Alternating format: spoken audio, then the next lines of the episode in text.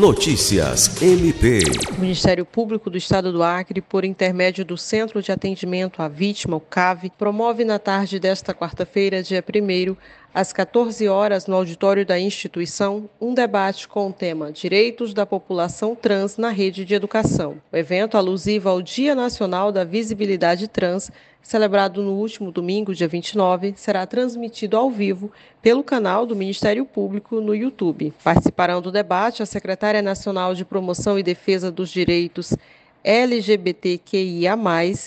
Cime Brito, o procurador regional dos Direitos do Cidadão do Ministério Público Federal do Acre, Lucas Costa Dias, a mulher trans, mestra em educação e servidora da UFAC, Michele Franco, o professor de Direito da UFAC e auditor do trabalho do Ministério Público do Trabalho, Leonardo Lani, e o procurador do Trabalho e coordenador regional da Coordenadoria da Promoção da Igualdade do Ministério Público do Trabalho, Igor Souza Gonçalves. Marcelina Freire, para a Agência de Notícias do Ministério Público do Estado do Acre.